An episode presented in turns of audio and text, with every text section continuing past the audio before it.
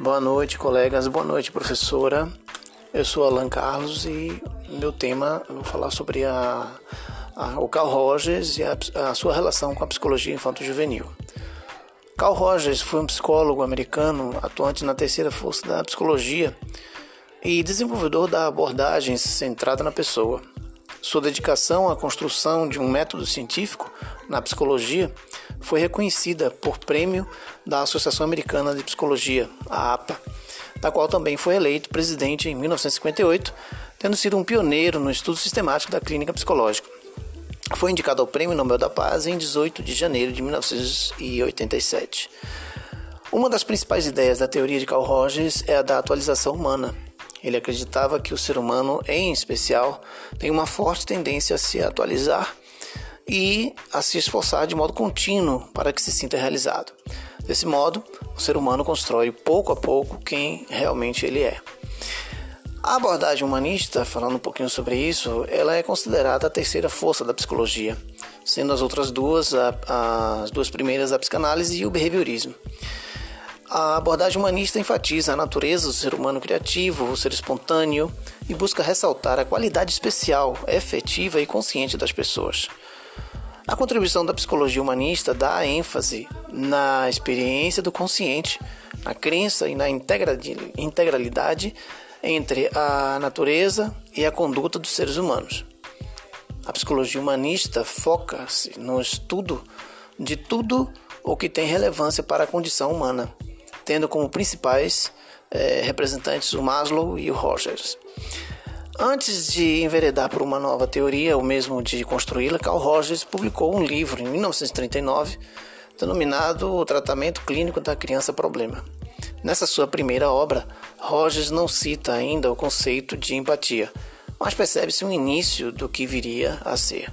Rogers, né, que morreu em 1979, esclarece que se faz necessário ao psicoterapeuta é, que exista uma compreensão do ponto de vista de seus clientes, sem que ocorra uma identificação emocional. Nesse momento, uma das qualificações do terapeuta que colaboram para a terapia é a sua objetividade. A partir desse caráter objetivo, Rogers explica que deve existir uma compreensão sem qualquer julgamento moral. Apesar de não representar efetivamente o conceito de compreensão empática, timidamente essas considerações já indicam a direção que irá se desenvolver seu pensamento. Né? Então aí a contribuição do Carl Rogers para a educação, né? dentro da perspectiva é, da psicologia infanto-juvenil. Aqui foi Alan Carlos falando com vocês aí sobre o Carl Rogers psicólogo americano atuante na terceira força da psicologia é, e, desenvolvedor da e desenvolvedor da abordagem centrada na pessoa.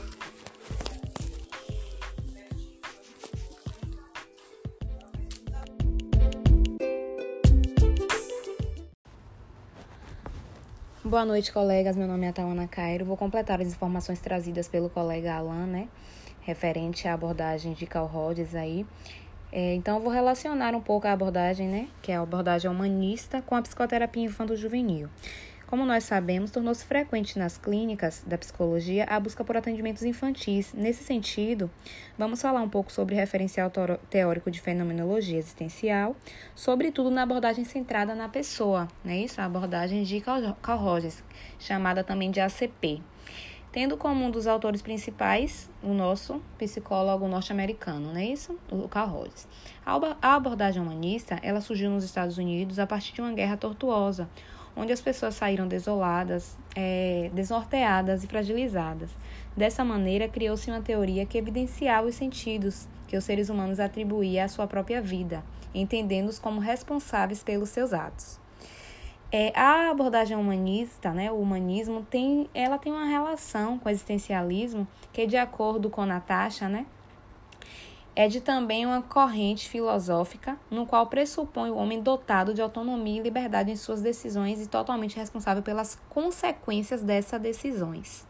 Portanto, na psicoterapia infantil, o psicoterapeuta é um facilitador perante a criança, sendo que este deve ajudar a descobrir suas potencialidades por meio de um ambiente acolhedor, tendo o lúdico como material de apoio, pois a linguagem não verbal né, da criança, do cliente mirim no caso, pode oferecer o conteúdo da realidade que o cerca. Então, por isso, é, voltando lá para a fala de Carl Rogers, a psicoterapia elaborada por ele seguirá a tendência de olhar o homem como uma pessoa e, por isso, centrará seus esforços no cliente, Assim, tal tipo de terapia dependerá menos da aquisição de conhecimentos do terapeuta e mais da relação do terapeuta com o cliente, né? Sobretudo do cliente consigo mesmo. Então, assim, ele responsabiliza assim o cliente. Então, na verdade, assim, ele que vai ser responsável por, pela condução dessa terapia. É no caso das, das crianças, né, que ocorre de forma lúdica, mas assim, sendo o homem como o único responsável. Dando continuidade, colegas, é, para Rogers, a personalidade é um contínuo estado de fluxo, né, em contínua mutação.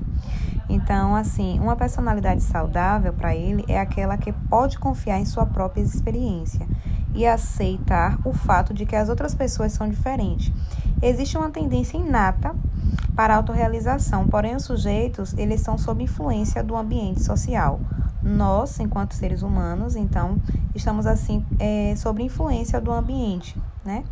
Quando as pessoas agem livremente e estão abertas para experimentar e realizar a nossa natureza, como animais sociais positivos, é, entretanto, em alguns casos, as pessoas podem se comportar de maneira irracional, antissocial, destruindo assim o próprio self, né? que já já você, eu vou estar explicando o que é o self. Então, pode estar então destruindo o nosso self, o próprio self e também o self dos outros. Desta forma, estão sendo neuróticos e não agindo como seres humanos plenamente des desenvolvidos. Então, como eu venho falando de self, o que é self? Para Rogers, né, self é o autoconceito que a pessoa tem de si mesma, que é baseada em experiências passadas, estímulos presentes e expectativas futuras. Self é o contínuo processo de reconhecimento. Rogers enfatiza também muitas possibilidades de mudança e a flexibilidade, que são os conceitos que fundamentam sua teoria e sua crença de que as pessoas são capazes sim de crescimento, de mudança e de desenvolvimento pessoal. Então, assim, o que, é que ele quer dizer aqui com isso? Ele quer dizer que é, o ser humano ele está sempre é, desenvolvendo, desenvolvendo, né?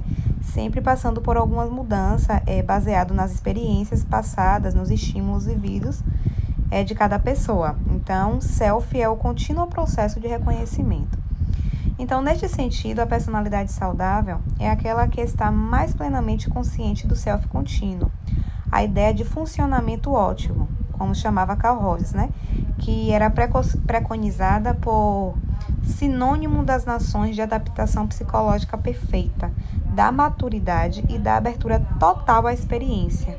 Todas essas características têm caráter de um processo dinâmico.